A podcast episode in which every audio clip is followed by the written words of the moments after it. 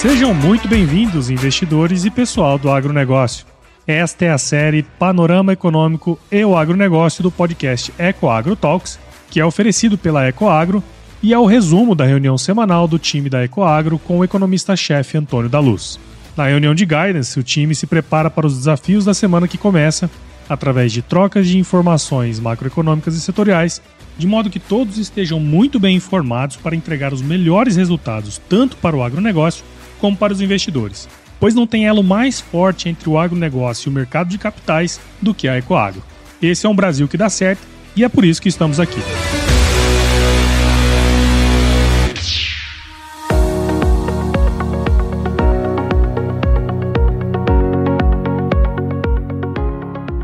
Olá, investidores, olá, operadores do agronegócio. Que bom, que bom tê-los aqui conosco também nesta semana. Semana essa que se refere ao dia 14 a 18 de novembro de 2022. E eu estou muito feliz é, que você está aqui conosco mais uma vez, porque nós já passamos de mil ouvintes únicos do nosso podcast. Isso nos dá muita alegria, ultrapassamos essa marca nessa semana. Isso nos dá uma enorme alegria, porque saber que você está aqui, que mais pessoas estão vindo, dá um sentido e um norte para que estamos fazendo as coisas certas aqui na Ecoagro, na Ecosecuritizadora, na Ecogestão de Ativos, entregando para você um conteúdo de qualidade. É lógico que nessa semana nós vamos falar do que aconteceu na passada, porque temos ainda muito o que ver nesta e nas próximas semanas do link da semana passada, quando o ex-presidente e futuro presidente Luiz Inácio Lula da Silva é, trouxe algumas falas que geraram uma enorme de uma insatisfação no mercado e é óbvio que nós vamos falar sobre isso. Inclusive, eu quero trazer aqui uh, um pouco mais de conteúdo sobre a preocupação do mercado. É importante entendermos o que, que realmente é sinal e o que, que é ruído nessa discussão toda. Você que é ouvinte desse podcast merece uma explicação mais consistente é, das razões pelas quais o mercado está tão preocupado. Também vamos falar sobre os, os principais resultados do relatório do USDA. É, é lógico que vamos lembrá-lo que na semana passada nós recomendamos aos vendedores é, de soja, de milho, produtores rurais, que não vendessem, não vendessem porque a tendência era de alta é, e de fato ela se confirmou. Tivemos altas bem consistentes nessa semana, tanto de soja quanto de milho. Do mesmo modo que falamos para aqueles que são compradores desses grãos que se apressassem, comprassem logo, porque a tendência era de alta. E de fato isso aconteceu. Então espero que você tenha tomado decisões utilizando a nossa informação e esperamos que essa informação tenha sido útil e que você tenha tido um excelente resultado financeiro das suas operações, dos seus trades.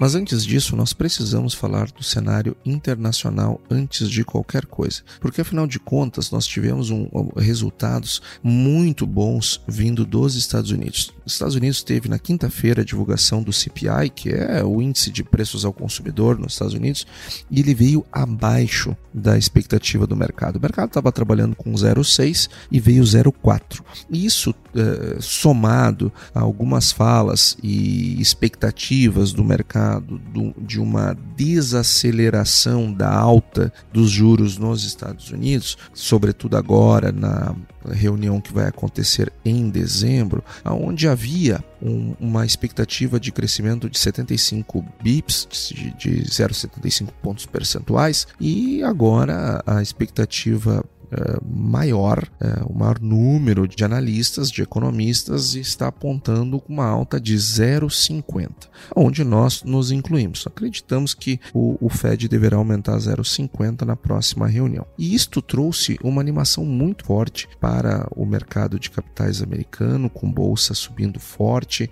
Uh, nós tivemos as bolsas americanas acumulando altas nessa semana bem significativas. O S&P ele avançou 5,9, o Dow Jones teve alta de 4,15 e o Nasdaq saltou 8,1. Então foi o maior ganho semanal do S&P desde junho e o do Nasdaq desde março. Então isso trouxe uma animação muito grande para o mercado americano, trouxe um sentimento que poderemos ter um teto de alta de juros mais baixo do que o mercado estava prevendo, portanto, uma atividade econômica mais robusta ao longo de 23 e 24 comparado àquilo que se esperava. Olha, Honestamente, acho que é uma animação válida, sim, com certeza. Foi um dado positivo. Nós também temos que considerar o resultado do CPI eh, no acumulado, que ficou muito bom, melhor, por óbvio, do que se esperava. Eh, estamos agora com, com uma, uma inflação acumulada de 7,7 nos Estados Unidos, estava 8 no mês passado, então estamos desinflacionando nos Estados Unidos. Nós também tivemos um resultado muito bom de núcleo, o núcleo da inflação, a inflação subjacente. A expectativa era meio por cento e veio 0,3. Então tudo isto traz uma, um, uma, um sentimento de que a alta dos juros ela será limitada e com isso Estados Unidos poderá ter um resultado melhor. No entanto, nós ainda temos que considerar que a questão continua complicada, o cenário continua bastante desafiador. Nós trabalhamos é, com a hipótese de nós termos um Q13 e um Q 4 de 2023, os, os, os, dois últimos trimestres de 2023, com resultados negativos na economia americana, é, ou seja, uma recessão é, significativa. E nós temos também, de outro lado, uma Europa que não só é, continua enfrentando um problema inflacionário bastante grave, nós temos é, o, todos os, o, os choques é, de oferta que estão acontecendo pela redução da atividade econômica, ou seja, seja, as coisas continuam bastante difíceis eh, no continente europeu. Nós deveremos ter uma, um aprofundamento da, da, das quedas trimestrais vindas das leituras do PIB na Europa, ou seja, cenário bastante complicado. A China, esta semana, trouxe uma expectativa melhor por conta da, do afrouxamento, possível afrouxa, afrouxamento nas, nas, nas medidas eh, de Covid-0, o que trouxe também, ajudou uh, o mercado mercado americano uh, a crescer mais. Então, é, sim, é, só que ainda temos uma China crescendo em níveis bastante baixos, insuficientes para dar uma outra trajetória, para contribuir para, para a trajetória da economia global de outro modo. O cenário continua bastante complicado, o cenário externo continua muito complicado. Eu quero fazer agora um link com o que aconteceu na semana passada, com as falas do futuro presidente Luiz Inácio Lula da Silva, e eu quero trazer uma retrospectiva histórica para que você entenda uh, da melhor forma possível que eu conseguir explicar Uh, o porquê que o mercado ficou tão, tão incomodado com aquelas falas. Em primeiro lugar, nós temos que entender que nós, nós tivemos ao longo dos dois mandatos do ex-presidente Lula, o primeiro mandato que começou em 2003 e o segundo que começou uh, em 2007, estes mandatos eles foram bastante distintos. Eles tiveram práticas econômicas é, é, significativamente diferentes. No Lula 1, nós tínhamos um cenário, é, um, um cenário positivo no ponto de vista da organização da casa, da economia brasileira. Lembrando que nós tivemos a estabilização com o Plano Real, é, no governo Itamar Franco, é, é, passamos por todo o processo da estabilidade, que não foi nada fácil, e em 1999 nós tivemos alguns fatores muito importantes para a nossa economia. O primeiro deles, via decreto presidencial, foi a construção de metas para a inflação. Então, desde 1999, através de um decreto presidencial, o Brasil passou a ter metas inflacionárias. Então, o Banco Central passou a ter metas para perseguir. Com isso, o mercado começou a olhar para as suas expectativas eh, de maneira muito mais rica, ou seja, nós sabemos o que, que o Banco Central está perseguindo. Então, se as expectativas são X, nós uh, conseguimos imaginar que o, que o Copom, que o Banco Central como um todo, deverá tomar medidas tais para que haja uma convergência das expectativas para aquele resultado que temos como meta. Então, nós passamos a ter previsibilidade. Nós passamos a ter um horizonte para observar. Então, o regime de metas de inflação, ele foi uma criação em 1999 que contribuiu muito com a economia brasileira. E a outra grande criação de 1999, por isso que eu acho que o, o ano de 1999 foi um dos anos mais importantes do, do século XX para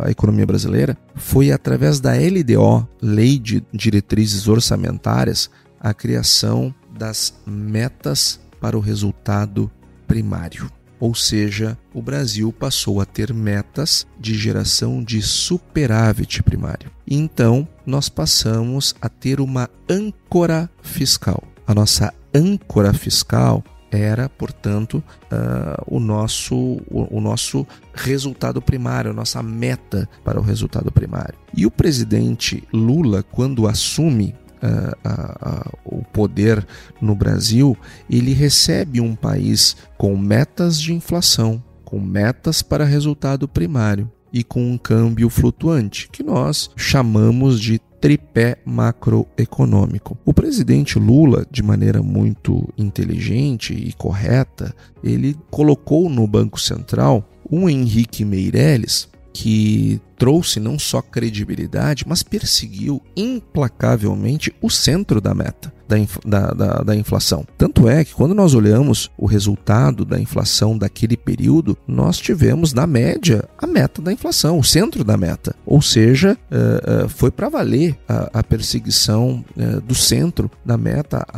o Banco Central tomou todas as medidas que eram necessárias e o presidente pôde fazer a sua aquilo que ele faz de melhor, que é sair, viajar ao Brasil, né, contando os feitos do seu governo, enfim. Enquanto isso, tinha lá um Banco Central perseguindo implacavelmente as metas é, de inflação e chegando no centro delas, no centro da meta. E nós tínhamos no Ministério da Economia um político, é verdade, o, o, o Palocci, é, que, está, que, que era assessorado é, é, por equipes que tinham um pensamento liberal e ele uh, trabalhou no sentido de gerar superávites primários. E, e, esses superávites primários foram sendo gerados ano após ano, até que no governo Lula nós tivemos um evento que marcou a história do Brasil que foi a, a, o, o, grau de investimento. O Brasil teve o seu rating elevado para grau de investimento pela Standard Poor's e depois, na sequência, em seguida, nós tivemos a FIT e, e 18 meses depois, aproximadamente, a Moody's também é, trouxe o rating brasileiro para o investment grade, o grau de investimento, e isto foi bastante comemorado no Brasil. Teve uma enxurrada de investimentos, é, tanto diretos como, como em carteira. É, isto ajudou, sem dúvida, na formação das nossas reservas internacionais, é, porque foi um período que entrou bastante dinheiro em carteira. Ou seja, nós tivemos um Lula 1 com austeridade fiscal e monetária. Só que nós tivemos um Lula 2 diferente, bem diferente, eu diria.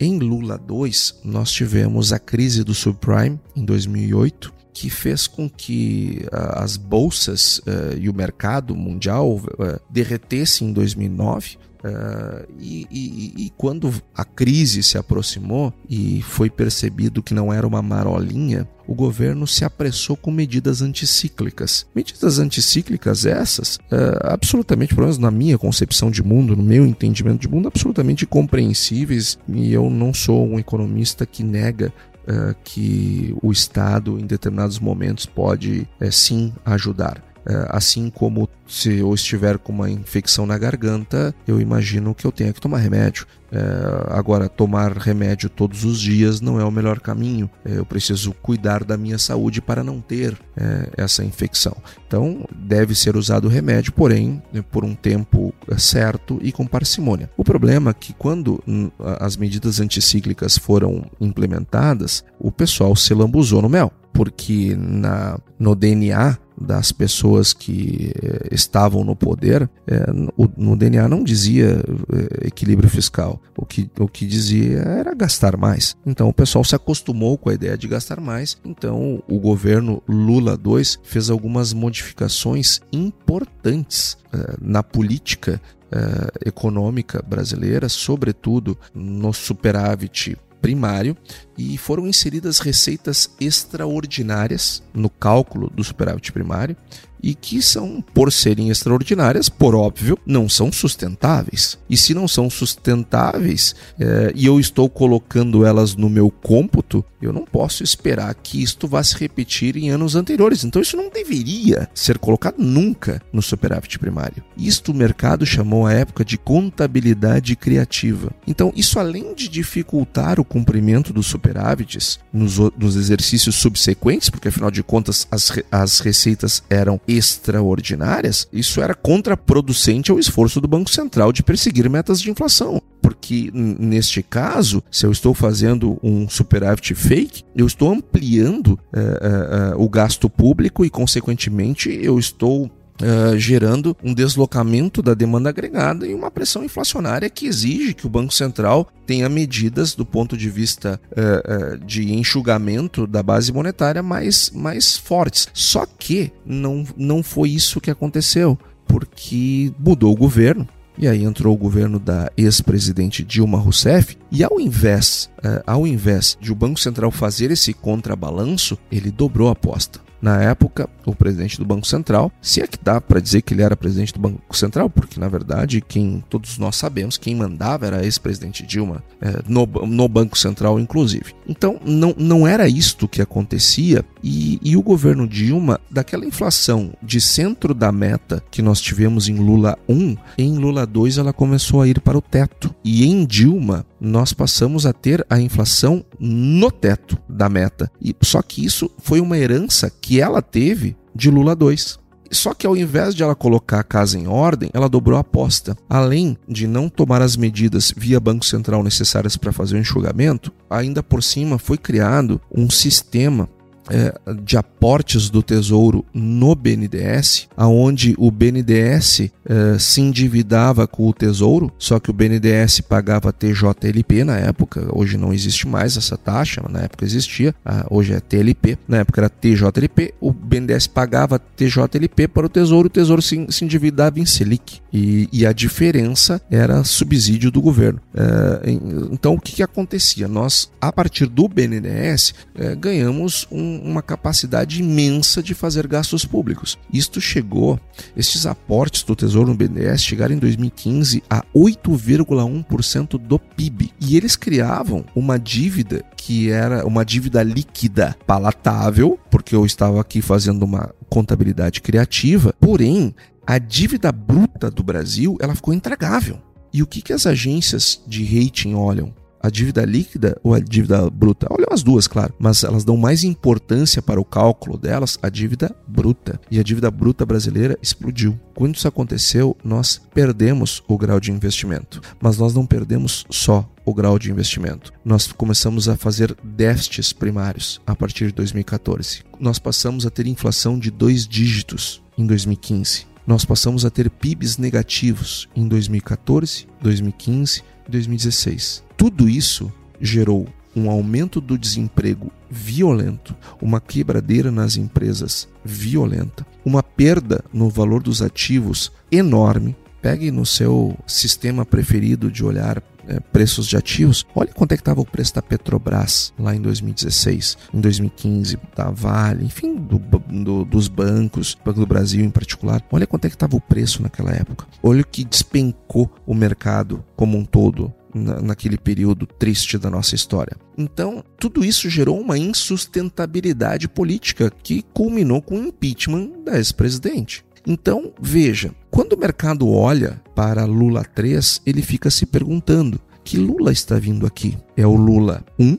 É o Lula 2? Ou é um Lula dilmado? E quando nós tínhamos um Henrique Meirelles uh, que traz consigo uma, uma credibilidade é, pela sua atuação enquanto presidente do Banco Central em Lula I, que perseguiu implacavelmente o centro da meta, nós temos um, um sentimento. Além do mais, quando nós passamos a fazer déficits primários, o Brasil ficou sem âncora fiscal.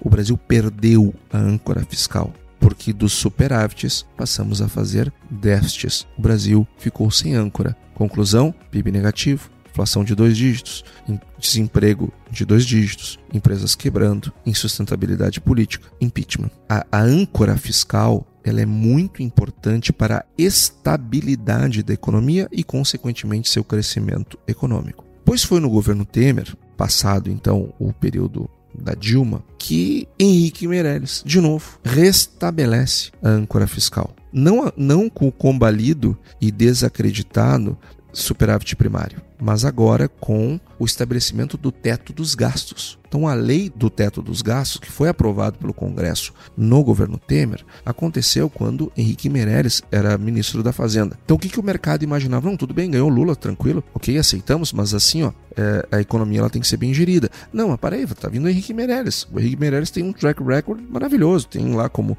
como presidente do Banco Central, tem lá como ministro da Fazenda. Então, tá tudo certo. É, o problema que o núcleo na transição de Guido Mantega e Nelson Barbosa, é, eles foram, eles, eles estiveram à frente da economia quando toda essa catástrofe é, foi construída e aconteceu. Então, são nomes que não trazem uma segurança para o mercado. O, o, professor André Lara Rezende, com todo o respeito que me merece, ele acredita na moderna teoria monetária, na MMT, eh, que de moderna não tem nada, isso é bastante antigo, eh, já tem cerca de 80 anos e, e, nesses últimos 80 anos ela já foi revisitada várias vezes toda vez que isso aconteceu eh, se provou que ela não tem capacidade de se provar funcional então não empresta uma credibilidade no sentido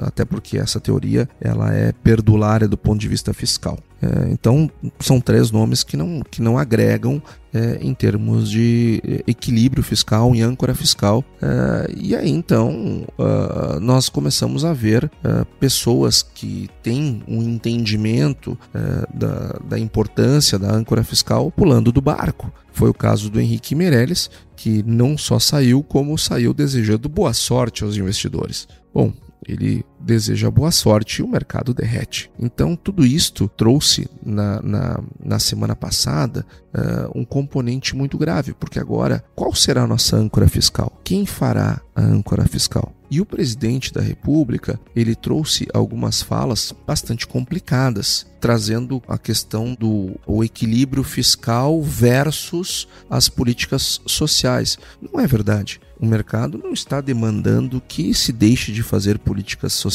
O mercado está demandando que se faça políticas sociais com equilíbrio fiscal. Só que para que isso aconteça, para dar mais para um lado, eu preciso tirar mais de um outro. É simples. Ninguém está dizendo que não tenha que, que as políticas sociais não são importantes e não devam ser mantidas, se assim entende o grupo político que venceu as eleições. O que se está dizendo com clareza é: faça as políticas sociais, entretanto, reduza o gasto em outros lugares, porque não há problema nenhum de se fazer isso. É, só que tem que enfrentar interesses outros, bom, que assim que assim é, seja feito. Então, ele, ele falou coisas como: parece pouco, mas a reforma da Previdência fez com que um trabalhador que podia receber dois mil agora receba é, é, 1.300 reais, é, porque as pessoas são obrigadas a sofrer para garantir ta, a tal da responsabilidade fiscal deste país, porque toda hora falam que é preciso cortar gastos, é preciso fazer superávit, é preciso cumprir teto dos gastos. O presidente pode fazer a, a, a política social que ele bem entender, contanto que corte as despesas em outros lados e e, gere o equilíbrio fiscal. É simples. O que não dá é para fazer tudo. O que não dá é para agradar a elite, sobretudo do funcionalismo público, e, e, também atuar no lado do gasto social. Também é outra e fora outras coisas extremamente difíceis de digerir, como por exemplo querer chamar gasto de investimento. Isso não é uma nomenclatura que nós mudamos é, de acordo com o ocupante do palácio. Isso, é, isso são nomenclaturas internacionais. Investimento tem um sentido, ele tem um, ele tem um conceito, ele tem uma regra. Eu não posso chamar de gasto o que é, o que é investimento e nem vice-versa. Gasto, por definição, não é uma coisa ruim. Investimento, por definição, não é uma coisa boa. É, eu posso ter um gasto maravilhoso e um investimento péssimo. É, é, só que nós não podemos levar para a gestão da economia de um país aquele um, um, pensamento é, é, de, de, de, parece aqueles vendedores de camisa, né? O senhor vai investir numa camisa que não, não vou investir em camisa coisa nenhuma, vou comprar uma camisa maravilhosa, linda, enfim, mas não é um investimento, é um gasto não tem problema de ser um gasto. Então todas essas coisas geraram um grande temor de que o Lula que está vindo é um Lula 2 é, turbinado, é, mais parecido com Dilma 1. E o mercado sabe é, onde é que essas coisas estouram. Os, os, economistas, enfim, nós sabemos como é que isso termina. E para quem não sabe, é só lembrar como é que foi 2014, 2015 e 2016, que é, aqueles três anos nada mais foram do que a consequência de políticas econômicas como essas que estão sendo propostas neste momento. Ecoagro o elo entre o agronegócio e o mercado de capitais. Dito isso, então, pessoal, devemos apenas uh, lembrar que o IPCA também veio uh, ruim nesta, nesta semana. Uh, ele veio 0,59, uh, acima do que o mercado estava trabalhando. Havia um consenso no mercado de 0,49, então veio acima. Ainda assim, estamos com a inflação em 12 meses desinflacionando, agora estamos com arredondando 6,5% no acumulado uh, do ano. Uh, só que estas falas todas que vieram, essas, essa expectativa, está fazendo com que os economistas revejam a redução da taxa Selic para o ano que vem. Então, nós estávamos trabalhando com uma queda na Selic a partir do segundo trimestre do ano e hoje nós já consideramos a hipótese é, se nós tivermos um, um, uma PEC que ainda não temos o conteúdo dela, ela deverá vir esta semana, mas dependendo de como ela vier e como o, o Congresso se comportar é, diante deste texto, dessas propostas, nós talvez tenhamos que revisar Uh, IPCA para 2023 e 2024 no horizonte relevante do Banco Central, uh, o que pode uh, nós poderemos ver nas próximas semanas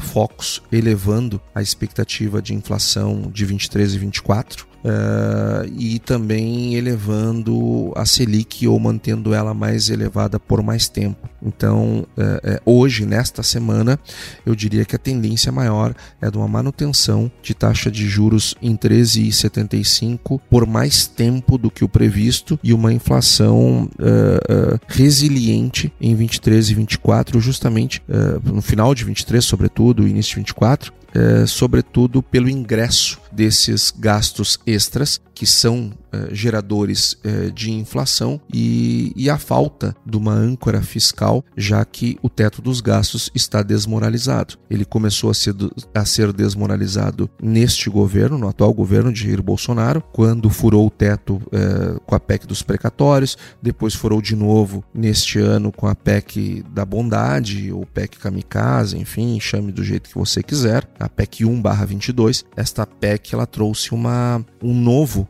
uh, furo no, no, teto. Então, uh, Jair Bolsonaro fura o teto, Lula está furando o teto. Então, o teto não tem mais credibilidade nenhuma. E continuamos, voltamos a não ter uma âncora fiscal. Então, isto traz um horizonte de expectativas em elevação para a IPCA e, no mínimo, uma, uma manutenção por mais tempo da taxa Selic. E isto, sem dúvida, nos preocupa.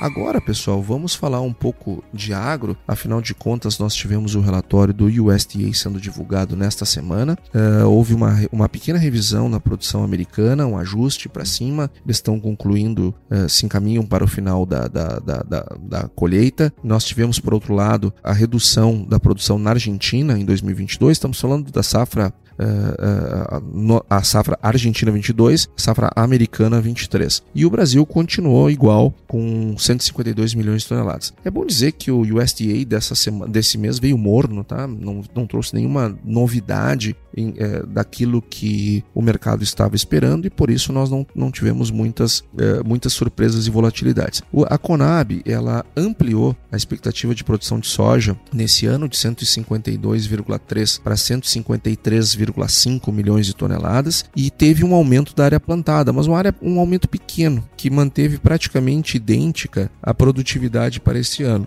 Nós voltamos a dizer: nós não desprezamos a possibilidade de colhermos 153, 154 milhões de toneladas. Mas para que isso aconteça, a Conab terá que continuar a sua revisão da área plantada, porque este nível de produtividade está muito elevado.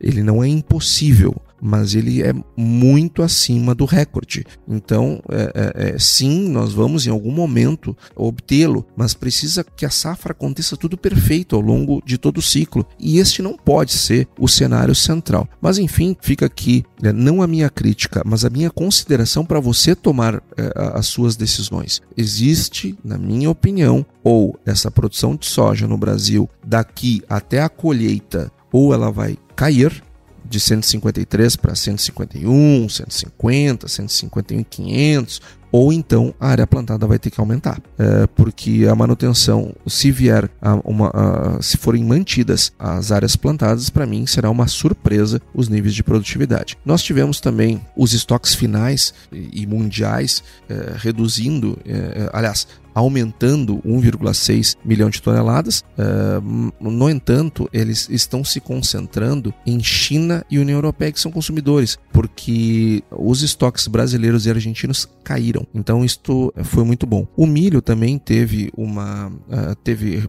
apenas ajustes marginais na safra 22-23. Na produção da União Europeia, nós tivemos uma queda um pouco mais significativa. Uh, alguns países africanos também, mas de resto nós nós nos mantivemos com a, a, as produções bastante estáveis, inclusive o USDA para o Brasil não trouxe alterações na produção de milho também. Nós continuamos com as preocupações em relação ao Laninha. O Laninha começa a, a, tornar o tempo mais seco uh, sobretudo lá no centro-oeste, já começam a vir algumas notícias de lavouras abaixo da qualidade esperada para o período, uh, ainda num cenário reversível, porém já são sinais preocupantes. Uh, nós tivemos no café uma notícia muito ruim nesta semana, tivemos granizo, esse granizo prejudicou bastante o sul e o sudoeste de Minas Gerais. Estima-se que são 26,5 1,6 mil hectares de café que foram atingidos. As perdas elas ainda estão sendo contabilizadas, nós não temos ainda clareza do tamanho do problema uh, em termos de volume de produção, mas sabemos que algum nível de perda ocorrerá. A Emater também uh, trouxe que uma parte dessa produção pode se recuperar, então vamos aguardar mais para ter a extensão do problema, mas sem dúvida foi um, um evento climático muito forte que deixou um rastro de, de destruição bastante significativo e isso não só nos entristece, como também nos preocupa.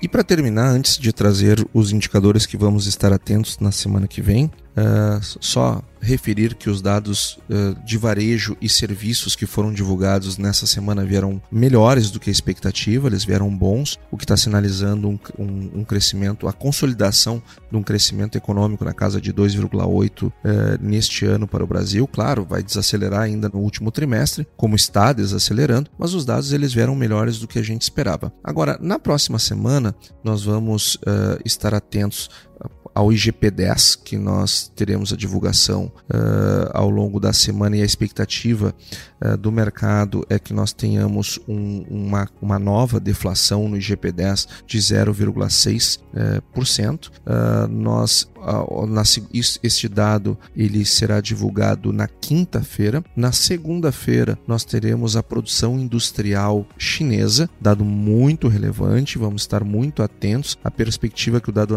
anualizado ele fique em 5,2%, embora seja uma desaceleração do 6,3% eh, do mês anterior. Eh, eh, é um dado bastante relevante. Vamos torcer, quem sabe, venha um pouquinho melhor, surpreenda. Nós temos também o PIB do terceiro trimestre do Q3 na União Europeia, onde a expectativa é que o resultado seja de 0,2. tomara que fique acima do zero, sem dúvida nenhuma.